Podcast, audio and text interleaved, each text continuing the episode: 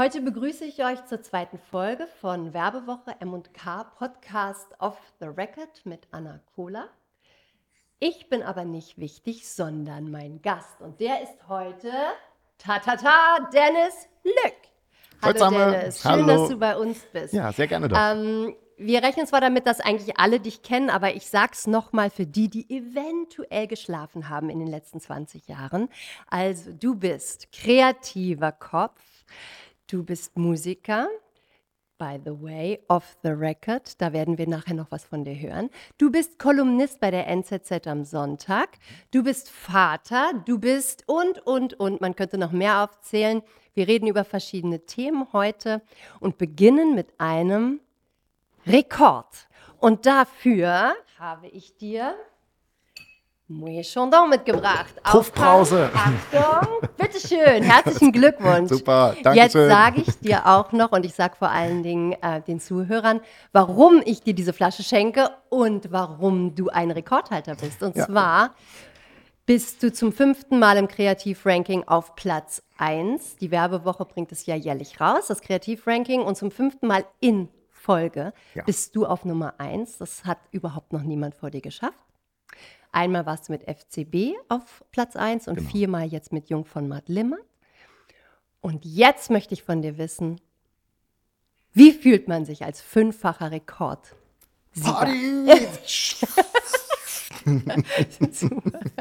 Bist du stolz? Bring das mal besser in Sicherheit. Ja, also natürlich bin ich stolz. Ist ja, wenn sowas, wenn sowas Einzigartiges passiert, merkt man dann ja auch, wie so, ha, wie gab es noch nicht vorher? Also, oh, oh, krass, cool. Und äh, Stolz ist ja immer am besten, wenn man es teilt und verteilt und wenn man auch weiß, auf was man stolz sein muss. Und ich glaube, es ist halt klare Sache. Es waren ja jetzt Teamleistungen seit fünf Jahren. Also ich habe es mal so versucht, grob zu überschlagen. Da sind bestimmt tausend Leute äh, mit dran beteiligt, auf Agenturseite, im eigenen Team, auf Kundenseite. Darf man ja auch nicht vergessen, da hat man immer externe Partner, die Sachen dann umsetzen und realisieren und auf die Beine bringen. Also das ist wahnsinnig. Eine Flasche wird nicht reichen. Da muss ich noch eine Brauerei anrufen, um da mit jedem anzustoßen. Aber Ja.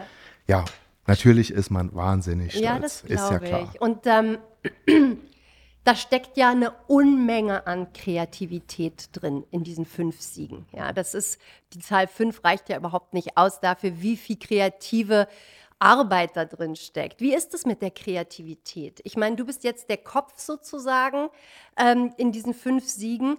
Ähm, Kreativität ist ja etwas, was unter Druck denke ich immer, nicht wirklich gut funktioniert. Belehr mich eines Besseren, wenn ich falsch liege. Wie ist das, wenn man auf Knopfdruck kreativ sein soll?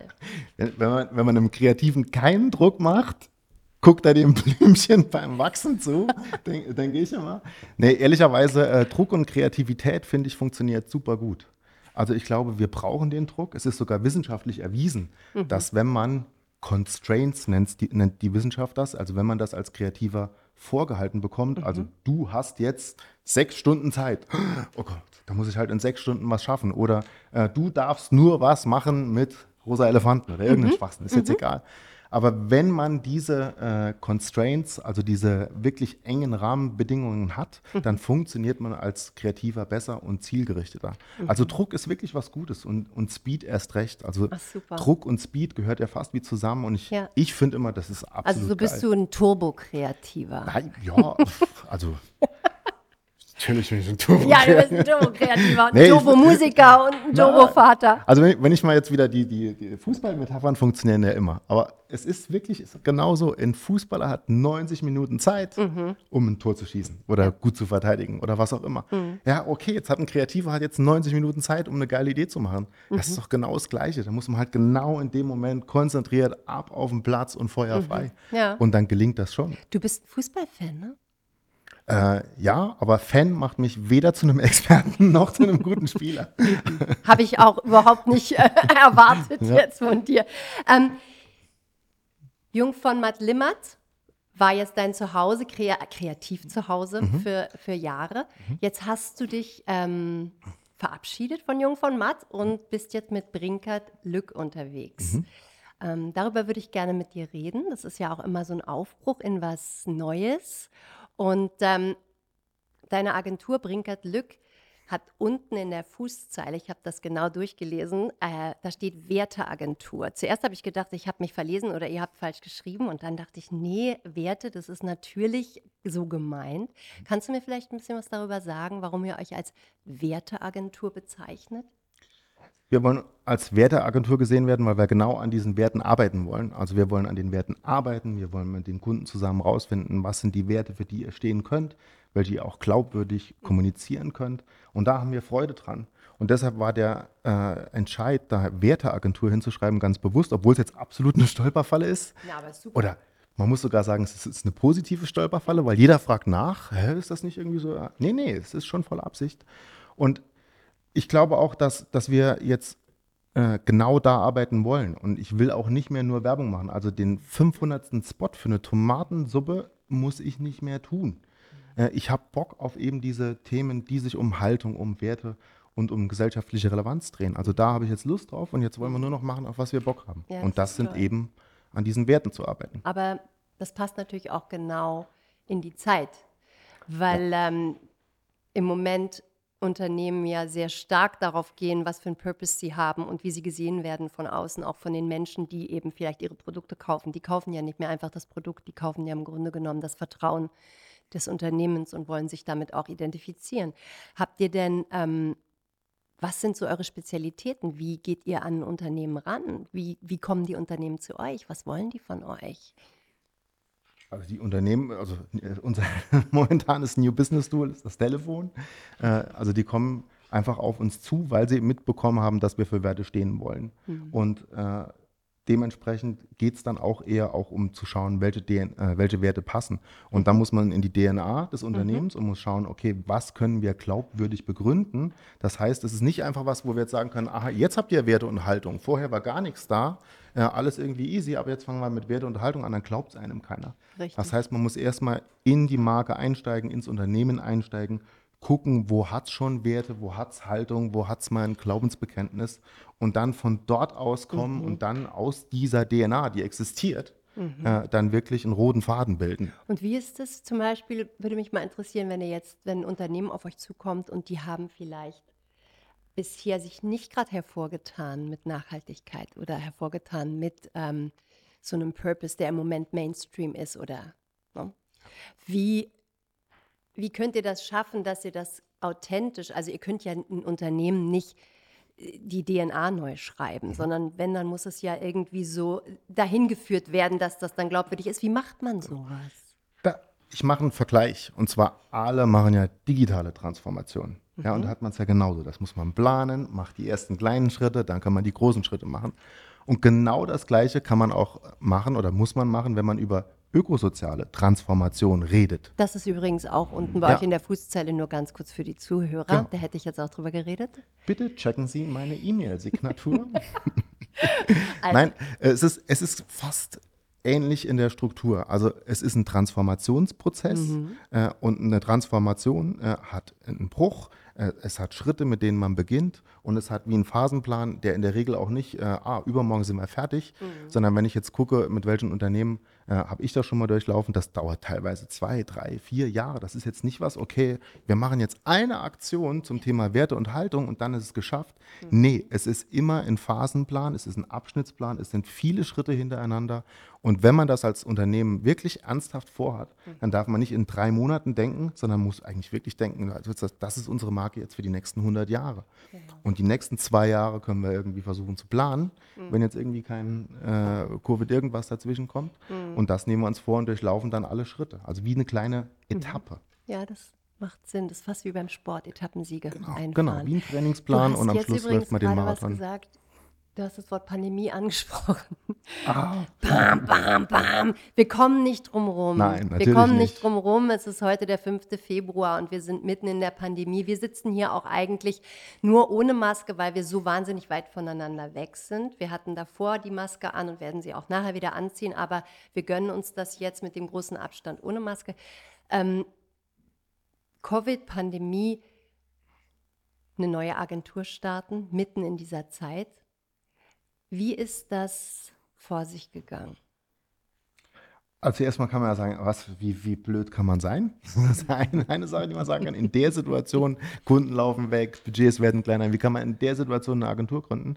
Äh, auf der anderen Seite kann man sagen, es war ein antizyklisches Verhalten mit einer Agenturpositionierung, die so wertvoll ist wie nie. Das ist das eine. Und das andere, wir sind ja jetzt noch äh, mit einer über- überschaubaren Größe unterwegs. Ich glaube, auch das wird so wertvoll sein wie nie. Weil wenn die Budgets schrumpfen, dann kann man nicht mehr den tollen, schlauen Overhead bezahlen. Dann muss man die wirklich echten, klugen Köpfe bezahlen. Und ich denke, wenn wir da flink unterwegs sind, ähm, äh, können wir das auch mit der Größe, die wir jetzt haben, super stemmen. Ja. Also das heißt, ich glaube, sogar der Markt beschleunigt uns als, Ah, ja. als neue und frische Okay. Agentur. Wie sitzt ihr eigentlich? Ähm, äh, ihr sitzt äh, in Zürich, aber ihr sitzt auch in, Hamburg, in Hamburg. genau. Und ist der, ähm, der, ich weiß nicht, wie der Brinkert mit Vornamen heißt. Ich kenne nur Brinkert Lück. Dietrich. Der Nein, Diet- Nee, nein, Raphael. bestimmt nicht. Rafa, also fies. Jetzt sage ich mir immer Dietrich. Oh. Nein, Nein, Rafa. der Rafa und, und du, ihr kennt euch schon eine Weile, ne? Ja, wir kennen uns äh, wirklich seit, seit unseren Anfangstagen äh, in der Kommunikationsbranche. Mhm. Also ich war Praktikant, Raphael war damals schon frisch Junior Mhm. bei Scholz Friends noch. Und äh, dort hat man uns zusammengewürfelt und hat gesagt, so, ihr schnappt euch jetzt Doppelherz und ähm, arbeitet den Kunden hoch. Wow. Und da haben wir gesagt, okay, gut, alles klar, nehmen wir, ey Rafa, komm, pass auf, jetzt machen wir, jetzt zeigen wir es allen. Wir machen jetzt Doppelherz zu einer der kreativsten Marken im Land.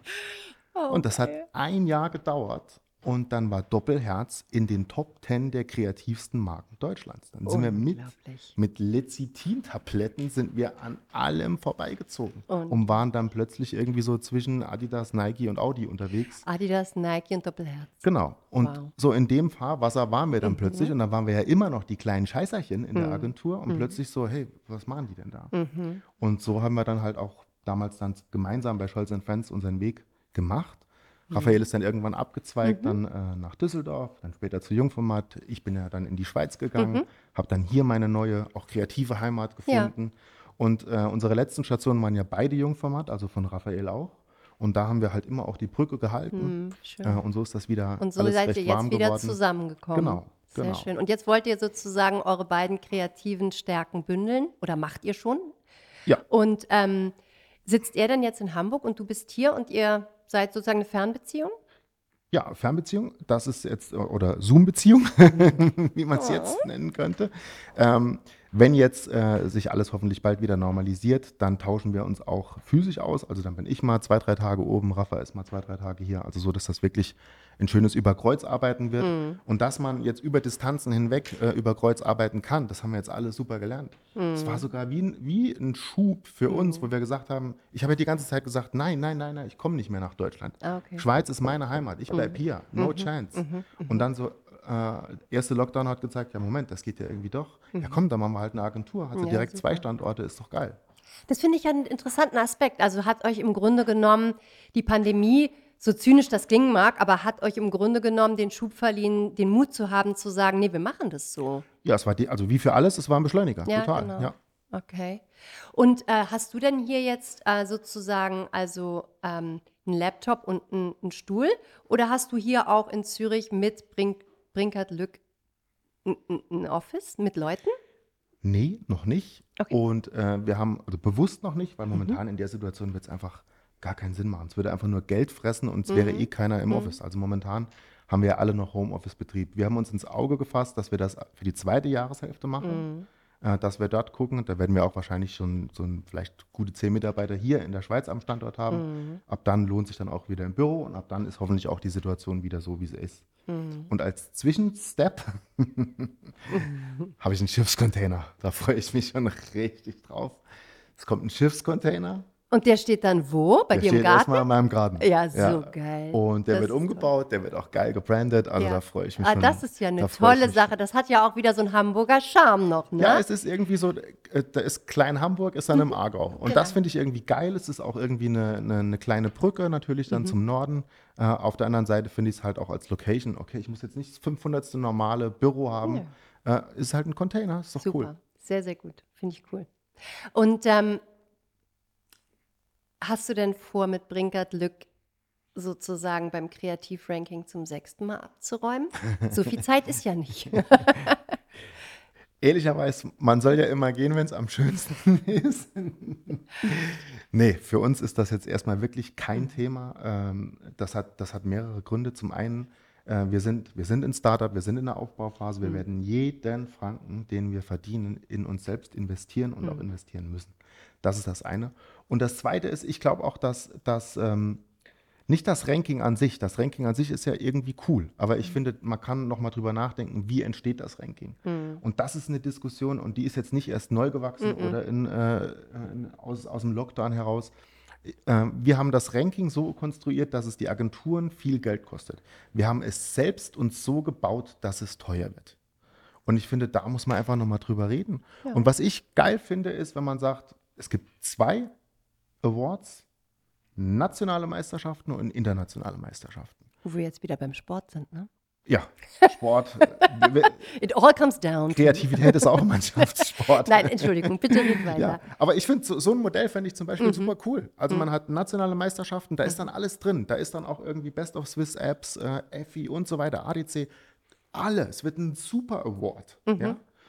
Und äh, müssten wir halt alle Verband, Verbände zusammenbringen. Das wäre da wahrscheinlich eine klitzekleine Herausforderung, aber das, ja, genau. Das aber das könnte ich mir super mhm, vorstellen. Mhm, okay. Und dann hat man eine internationale Meisterschaft mhm. und da müsste man halt auch aufräumen. Gibt es noch irgendwie Clio, DNAD, Kann, wie mhm. sie alle heißen, oder macht man da auch einen Super Award? Ja. Ich meine, momentan ist alles so, es sind Gelddruckmaschinen und wir mhm. pulvern da rein und das wird aufhören. Mhm. Es wird nächstes Jahr aufhören. Mhm. Weil wir werden alle weniger Geld haben. Mhm. Äh, es wird auch jetzt in der Phase, in der wir wieder zurückkommen in die Agenturen, mhm. äh, wird das eine untergeordnete Rolle spielen. Mhm, man stimmt. guckt dreimal, wo man sein Geld hinpulvert. Das mhm. heißt, da wird sich jetzt eh was tun. Und ich glaube, dass die Hälfte der Awards eh pleite ist. Mhm. Und dann kann man das neu sortieren. Ja. Und ich wäre wirklich für ein sinnvolles neues Sortieren. Und wenn, man, wenn ich schon wieder bei den Sportmetaphern bin, schaut mal, was wir da gerade machen. Wir haben ein Einzel- wir haben einen Einzelwettbewerb für Hochsprung.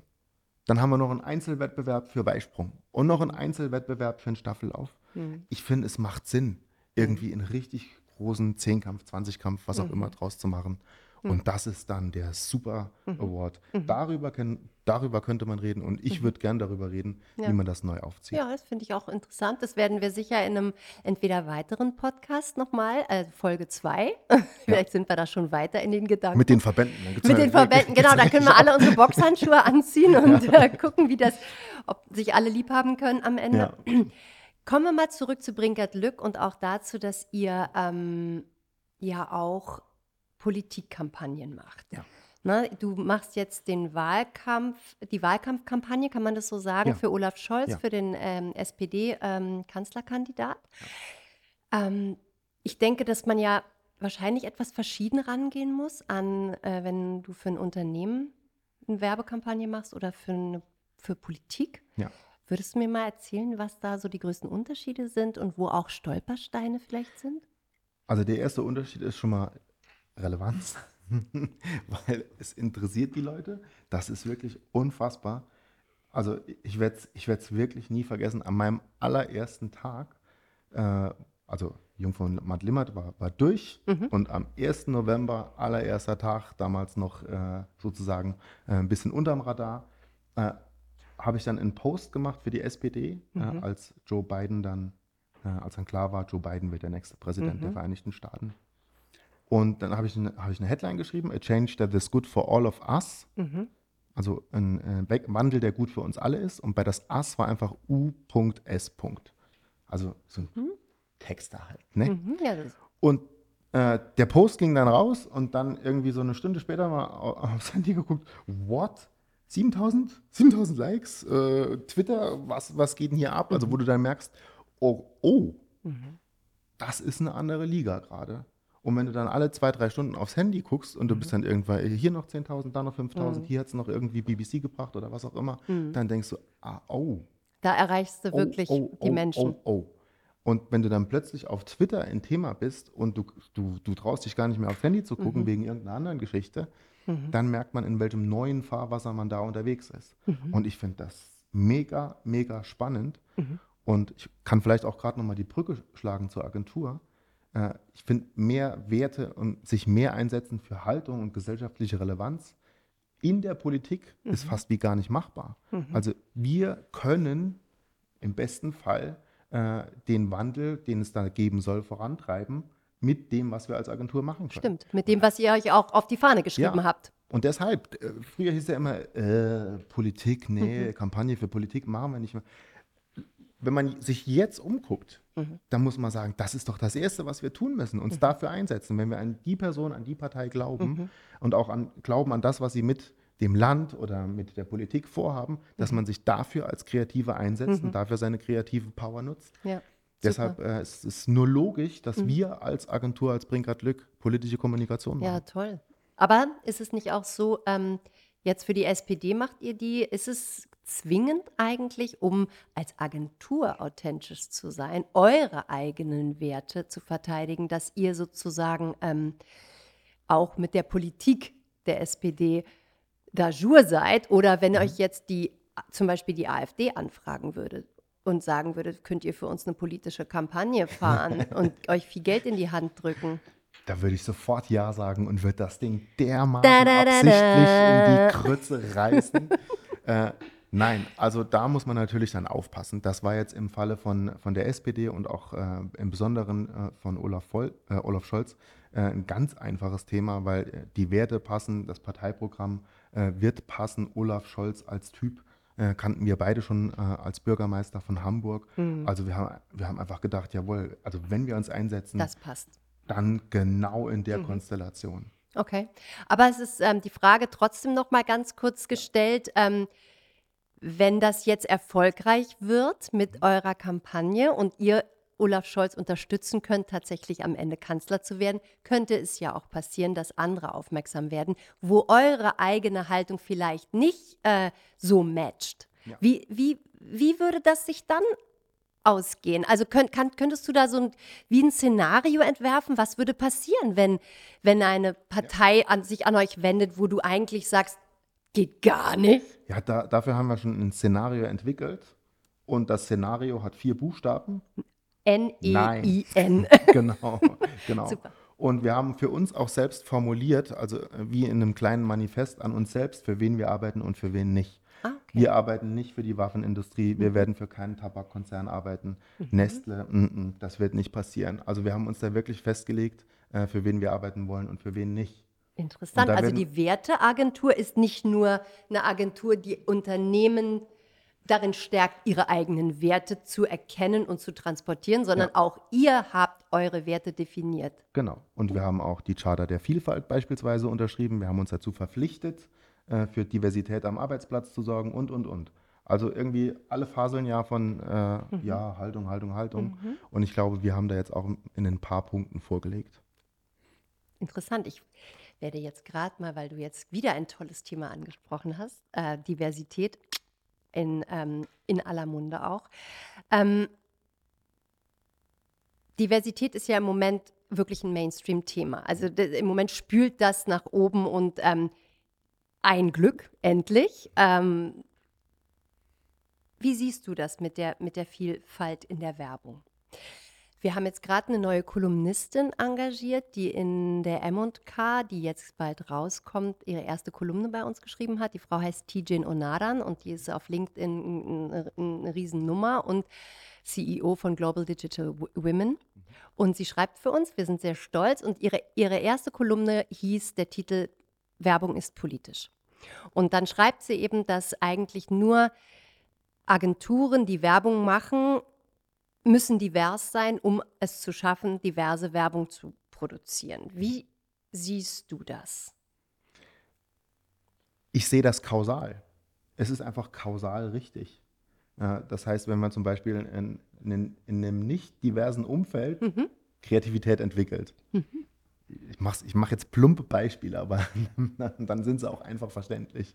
Hast lauter Typen in einem Raum und die entwickeln was. Mhm. Okay, dann hast du drei Fußballspots und zehn Fußballmetaphern da auf dem Mhm. Tisch legen äh, und dann irgendwie, da, ja, dann ist klar, dann ist der Held der Story, ja, er ist ein Typ und man passt, Mhm. das, man macht das nicht mal mit Absicht. Das passiert dann einfach. Und dann sind irgendwie von, von zehn Ideen sind noch irgendwie noch sieben auf dem Sportplatz oder was auch immer. Es Mhm. passiert dann einfach unabsichtlich. Und wenn man aber am Anfang, äh, von Anfang an sagt, na, wir gucken, dass wir wirklich durchmischt sind, dass, Mhm. dass, dass man von Anfang an das so baut, dass es so divers ist, wie es sein soll und organisch sich so- entwickelt hat, dann ist das automatisch weg. Mhm. Also wenn man dann so an einem Tisch sitzt und da hat man hier noch jemanden äh, über Zoom dabei, der in Spanien arbeitet, dann hast du da noch eine Brasilianerin, dann hast du da noch den Vogel äh, aus Wohlen, Mhm.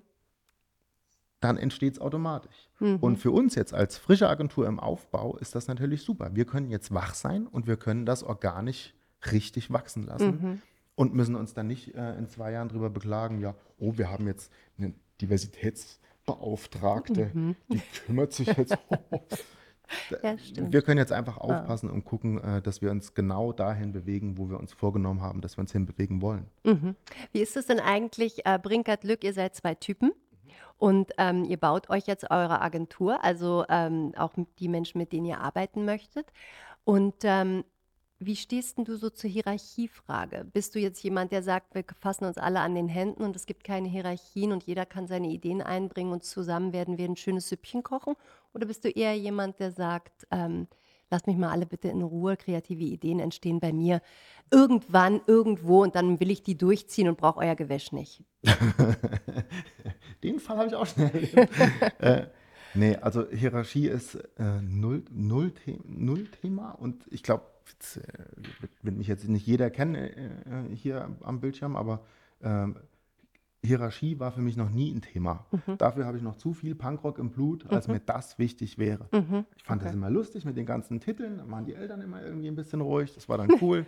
Aber so an sich, Hierarchie brauche ich null. Und so will ich auch gar nicht, dass Ideen entstehen, hierarchisch. I Ideen entstehen bei uns, wir plappern zusammen, wir gucken, schick du mir, was du hast und ich schick auch, was ich habe. Besser kann ich nicht beweisen, ernsthaft beweisen, dass es mir egal ist, wie wenn ich genau im gleichen Raum oder in der gleichen Zoom-Konferenz sitze und mein Mist erzähle. Und wenn dann alle mal lachen und sagen, nice try, Dennis Lück, Dann ist das da, auch okay. dann läuft's. Ja, Und dann, genau. dann sind alle Hierarchien weg. Da kann bei mir noch so viel Geschäftsführer und Gründer und bliblablub. Ja. Äh, wenn ich das im Tagesgeschäft beweise, dass es mir wurscht ist, äh, dann funktioniert's. Wenn du jetzt aber nicht im Tagesgeschäft bist, sondern als Kolumnist der NZZ am Sonntag ähm, einen Text schreibst über ein bestimmtes Thema, Mhm. würde ich dich als erstes gerne fragen, das ist ja was ganz anderes, kreativ zu sein, so am Schreibtisch alleine. Total. Das denke ich mir. Hast du im, bist du immer frei im Thema? Bekommst du von der NZZ eine Vorgabe, äh, um was der Schwerpunkt sein soll? Nee, bekomme ich nicht. Also so, es fing an, als ich dort vor zweieinhalb Jahren angefangen habe, da, da hatte ich dann Themenvorgaben. Und äh, das, das lief dann so, ja, äh, schreib mal was über, äh, ich glaube am Anfang war es, genau, schreib mal was über die, ähm, über die Nutzung von Handys im Kindesalter. Das war meine erste Hausaufgabe. Dann habe ich das gemacht und parallel hat mich ein anderes Thema beschäftigt, nämlich äh, Kreativität in Schulen. Und dann habe ich der Habe ich auch NZZ, gelesen. Dankeschön. und dann habe ich der NZZ einfach beide Artikel geschickt und habe ihnen gesagt, oh, guck mal, da, das hat mich auch noch interessiert, ähm, guck doch mal. Und es hat sich dann halt jetzt so entwickelt äh, und ich glaube, das ist auch wirklich ein Verdienst von meinem Boss dort, von Thomas Isler, dass er mir da komplett freie Hand lässt. Und äh, wir haben uns da auch eingependelt und ich mache manchmal, manchmal fühle ich vor, sag mal, guck mal, ist das ein Thema? Ich fände das jetzt mega spannend, geht es in die richtige Richtung? Mal schon zehn Zeilen angefertigt, dass man es spüren kann und äh, so machen wir dann weiter. Aber sie, die NZZ und die NZZ am Sonntag und mein Boss, Thomas Isler, die lassen mir da komplett freie Hand. Und das macht es kreativ schwierig, weil Dann guckst du den Blümchen beim Wachsen zu. gucke ich dem Blümchen beim Wachsen zu. Keine Constraints. Scheiße, was mache ich? Ja, genau, keine Und, Vorgaben. Äh, was, was da einfach dann hilft, ist wirklich mit, mit offenen Augen äh, durchs Genau. Leben laufen und gucken, was beschäftigt die Leute, was beschäftigt mich selber. Also ich hole es meistens, hole ich es dann aus meinem Alltag. Das merkt äh, man auch. Das fängt eigentlich immer an mit dem Gemüsefritzen von gegenüber oder Genau. mit deinen Kindern oder Genau. mit irgendeiner Immer. Situation aus dem Kleinen. Immer. Ja. Und ich bin dir fast dankbar, dass du das so aufgreifst, weil mittlerweile ist das genau die Struktur meiner Kolumne. Also ich fange an mit einem alltäglichen Erlebnis, das mich dazu bewogen hat, das jetzt auf 4400 Zeichen zu strecken. Und was ich auch immer versuche, ist am Ende versuche ich immer noch eine Idee oder eine Inspiration reinzubringen, wie könnte man besser, anders, neu oder kreativer mit der Situation umgehen. Und genau ist das, das ist jetzt genau das Raster, mein eigenes Constraint an mich selbst, Ja, genau. äh, mit, dem ich, mit dem ich da arbeite. Sehr gut. Aber es ist auf jeden Fall eine ganz andere Art und Weise des Arbeitens, oder? Total, total. Und ähm, fällt dir das leicht, dich mal so zu, Nein. zu zoomen und, und, Nee. und Also es fällt mir furchtbar schwer. okay. Und äh, ich muss mir dann künstlich einen Raum schaffen, äh, der dem ähnelt, was ich sonst immer mache. Mhm. Also ich brauche Feedback. Ja, genau. Das heißt, äh, ich, ich brauche wie ein Echo auf das, was ich vorhabe. Mhm. Das heißt, bevor ich schreibe, habe ich bestimmt schon fünf Leute gefragt, so, äh, sag mal, hm, wie, wie fändest du? Mhm. So klammheimlich. Mhm. Ja, ja, äh, ja, spannend. Und dann so, dann hörst du dreimal, nee, das interessiert doch keine Sau. Mhm. Dann lasse ich es dann wieder und dann wandere ich wieder zu einem anderen Thema. Mhm. Ja, das kann ich, kann ich gut nachvollziehen. Und ich- du wirkst für mich auch wie jemand, der ähm, ein großes soziales Bewusstsein hat. Also der sich auch nährt aus dem sozialen Umfeld und aus der Gemeinschaft. Ja. Bist du ähm, ein Einzelkind? Nein. Hast du Geschwister? ich habe ich hab eine Schwester äh, und äh, ähm, bin auch froh, dass ich eigentlich in so einem, in so einem Umfeld umgefallen, äh, umgefallen, umgefallen mich auch, aufgewachsen Ich auch. bin. Nee, ich glaube, das, das hilft total, weil, weil man hat immer eine Feedbackstation. Genau. Äh, und, und das ist total notwendig. Und wenn ich Mhm. jetzt meinen Kindern beim Aufwächs Aufwachsen zugucke, finde ich auch, oh geil, die haben alle, die haben alle einen externen Resonanzkörper, Richtig. der ihnen irgendwie was sagt, der ihnen was mitgibt, der sie miterzieht. So. Du hast drei Kinder, Ich ne? habe drei Kinder, genau. War das immer geplant, dass ihr drei Kinder wollt oder ist das sozusagen einfach entstanden? Weil Einzelkind ist ja schon auch nochmal so eine andere, eine andere Nummer. Wusstet ihr, dass ihr eine größere Familie gründen würdet? Ja, das war eigentlich von Anfang an klar. Und ich hätte am liebsten noch fünf Kinder Mhm. gehabt, äh, weil b- b- äh, ab drei bist du eh lebenslänglich pleite. Mhm. Dann kannst du ja machen, was du willst. da ist das eh alles dann egal. ähm, ne, ich hätte gern noch mehr gehabt, aber dann irgendwann äh, hat man auch gesagt, so TikTok, TikTok, jetzt, Auf alle Fälle. jetzt ist gut. Komm, wir bleiben kurz noch ganz kurz bei den Kindern, bevor wir umschwenken auf, auf, auf deine vielen anderen Talente, die Ja, du noch hast, ja. nämlich dann auch noch Musik und so weiter. Ja.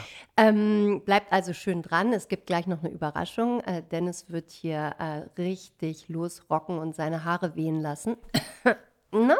Also, äh, ähm, bleiben wir noch ganz kurz bei den Kindern. Was hat mich beeindruckt? Ähm, wir haben irgendwann mal zusammen gesprochen und da hast du gesagt, dass, dass du eigentlich von deinen Kindern auch ähm, was lernen kannst. Und ähm, ich fand das, fand das toll. Was, was, was lernst du so von deinen Kindern? Was sind so die Hauptlearnings? Also am wichtigsten finde ich, wie, wie äh, Kinder mit äh, Kreativität umgehen. Und Kreativität heißt ja nichts anderes wie irgendwas erschaffen. Ja? Richtig. Eine Lego-Burg bauen. Ja?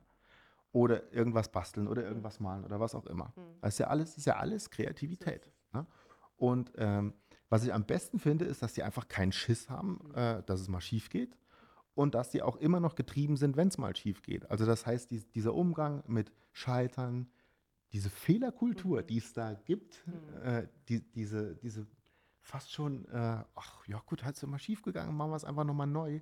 Das, was wir uns jetzt alle, teilweise sogar mit externer Hilfe, wieder anerziehen müssen und in die Unternehmen reinbringen müssen, das haben die noch natürlich an sich. Also ist doch scheißegal, ist schiefgelaufen, mach es halt nochmal, Ja. wird es halt noch besser.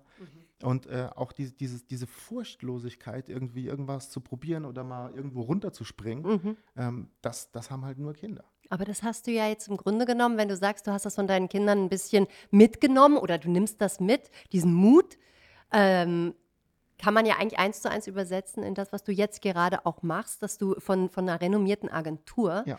äh, weggehst und sagst, ähm, ich mache ein Start-up zu zweit, Zoom im Container ist ja im Grunde genommen ähnliche Spielwiese wie Kinder.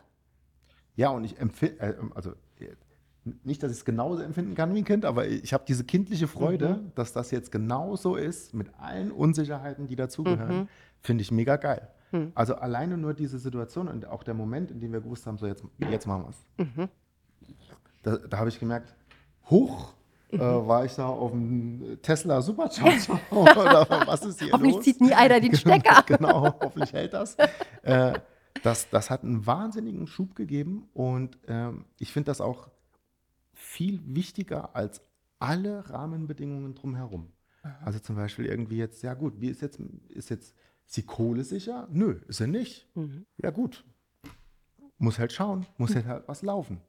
Ja, und das, das finde ich, macht das jetzt auch gerade so mega, mega spannend. Und das ist natürlich auch wieder mit den Blümchen und dem Wachsen, weil du natürlich weißt, du musst ran, Ja. du musst in die Säcke, Ja. weil es muss äh, was laufen, Ja. damit die Kinder Richtig. was zu essen haben. Happa, ja, das ist, es ist ja auch richtig so. Ja. Ich würde dich gerne noch was fragen, ähm, wenn du jetzt so überlegen würdest, was sind die wirklichen Learnings aus dieser verdammten Pandemie? Was hast du für Learnings gezogen? Was wird dich verändern, auch wenn wir wieder im Alltag normal umgehen miteinander? Das wichtigste Learning ist, der Mensch braucht den Mensch. Der Mensch ist süchtig nach anderen Menschen. Das ist das, was jetzt diese Phase gezeigt hat. Also wenn, wenn mir eins wehtut, dann ist es nicht an der Bar stehen zu können mit meinen Kumpels und einen zu brennen. Und wenn meinen Kids eine Sache wehtut, ist, dass sie nicht nachmittags mit Emily, Haley, Andor, Jeffrey, Jamie äh, spielen können. That's it. Ja. Der Mensch braucht den Mensch. Das ist das Learning. Oh, ist das toll. Das ist ja eigentlich, wenn ich ehrlich bin, ist das irgendwie schon jetzt so ein geiles Schlusswort. Wir könnten zwar alles nochmal von vorne aufrollen, aber was ich gerne machen würde, ist, ich würde gerne das so stehen lassen, weil ich das wirklich ganz toll finde. Der Mensch braucht den Mensch und das ist, äh, jetzt möchte ich nochmal zu deinem Rekord zurückgehen und ähm, dir nochmal ganz herzlich gratulieren. Ich finde, du bist wirklich ein toller, kreativer Typ und du hast den Rekord so verdient und ähm, dein Tattoo hat aber noch nicht noch eine Eins, ne? Du hast mir gezeigt, dass es eine Filzstift-Eins gab, von deinen Kindern gemalt. Du hast ja, also noch eine Eins hast, passt nicht hin, oder? Nee, nee, äh, doch, passt, passt sogar hin. Also ich muss sie halt irgendwie schräg irgendwo drüber stechen. Du musst es mal irgendwo in die Kamera halten mal. einmal. Yeah, das das ist gut. Doch, doch, doch, doch. oh, Die, die Einsen, die da sind, genau. Ja, ich weiß nicht, ob man es gesehen hat. Na gut, aber jetzt, Da, so äh, ja, wahrscheinlich. Ja, jetzt, jetzt da sieht man sie. Warte, warte, warte. Da, genau. sehr schön. Du Nee. hast ein tolles Foto mir geschickt, wo deine Kinder dir mit Filzstift noch eine Eins Genau, dahin gemalt genau, haben. Also genau. Das muss reichen. Genau, das echte Tattoo kommt wieder, wenn man sich wieder tätowieren lassen darf. Ja, das ist natürlich wahr. Und jetzt kommen wir zu einer ähm, musikalischen Seite von dir. Das ist, äh, du hast vorhin schon mal den Punkrocker angesprochen, dass eigentlich Hierarchie ist eben, da hast du immer noch so ein Rocker, Punkrocker-Herz, ja. Und ähm, du hast uns heute äh, deine Gitarre mitgebracht. Du bist ähm, unter anderem eben auch Musiker. Ähm, du wirst vielleicht kein Millionär mit deiner Musik, aber man weiß es ja nie. Vielleicht ist das jetzt hier der Ort und der Moment, wo deine, deine Fünf-Karriere beginnt. Jetzt ja Wir wollen unbedingt jetzt was von dir hören. Und zwar habe ich das, kann ich ja ganz kurz mal erklären. Ähm, das ist so ein kleines Zückerchen, was ich mir jetzt ausgedacht habe mit dem Videopodcast, dass äh, gerade jetzt während der Pandemie eigentlich es schön ist, wenn man ähm, zeigt, dass die Menschen, mit denen wir hier sprechen, auch noch irgendwie ein Talent haben, was sie ansonsten vielleicht eher im Keller machen oder mit Kumpels zusammen und wir es einfach hören und sehen wollen. Also Dennis hat uns seine Gitarre mitgebracht. Du wirst uns fünf kleine Snippets spielen, immer so 20 Sekunden, finde ich super. Ähm, und wir beginnen mit einem Song. Du hast mir das so ein bisschen gesagt, wie deine Snippets aussehen, nämlich der erste Song, den du spielst, Gucken hier. ist dein erster Song, den du je gespielt hast auf der Gitarre. Der erste Song. Also die, die Wahrheit, es gibt ja zwei Wahrheiten. Der erste Song, den ich lernen musste, äh, das war der. Warte, ich gucke mal, ob ich das noch einigermaßen hinkriege.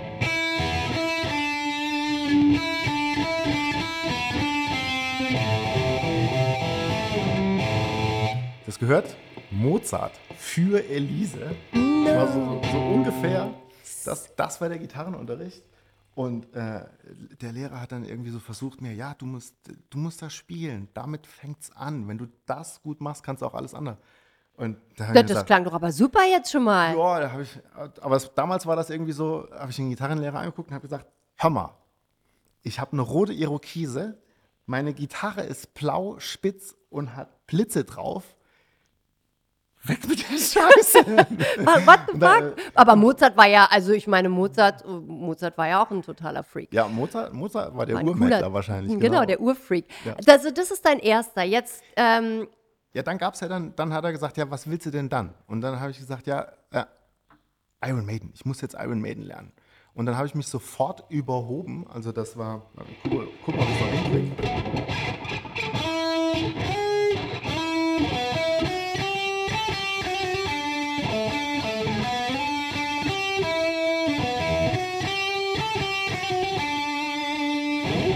Und da, da, da war es dann schon fast vorbei, weil in dem Lied kommt dann so eine schnelle Passage, die geht ungefähr so.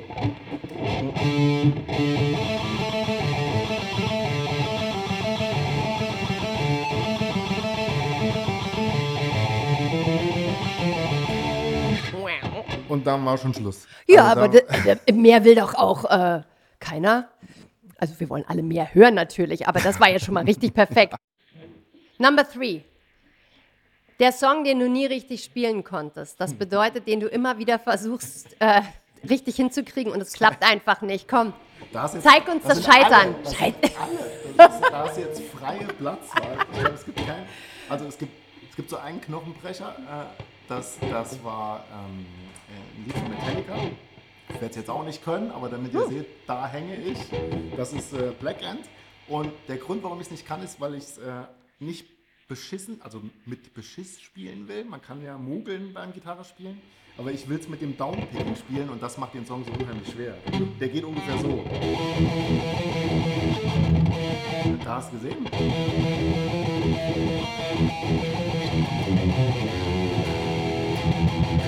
Also, super. Sauschwer. Sehr schön. Aber sah gut aus. Ein- Hier sieht man jetzt auch mal deine, deine ja, die, genau, die Gitarre. Künste hier. Ja. Und jetzt spielst du uns bitte noch den Song, den du nur heimlich spielst. Die, die heimlichen. The Hidden Song. Ja, da, ja das, das sind die, wenn man, also die heimlichen, das sind die halt die, wenn man, wenn man selber ein bisschen komponiert, wenn man selber so ein paar Riffs vor sich hin daddelt. Und da kann ich ja mal ein paar, also wenn ich selber daddele, klingt das ungefähr so.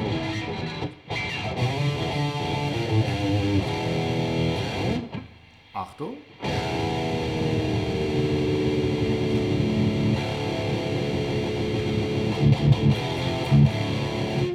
Ich muss tiefer stimmen. Ohne Drop D geht bei mir gar nichts. Und dann klingt es ungefähr so. So,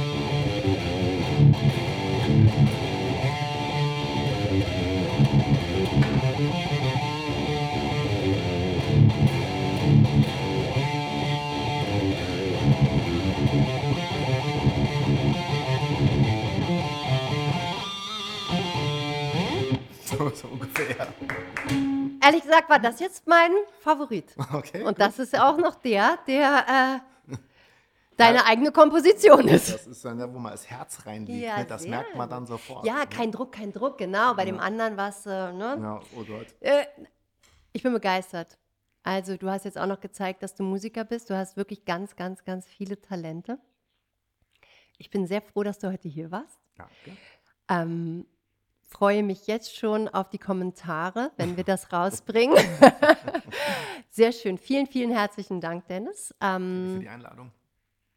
und jetzt machen wir den Champagner auf. Genau. So machen wir den Champagner auf. Und leer. Ja!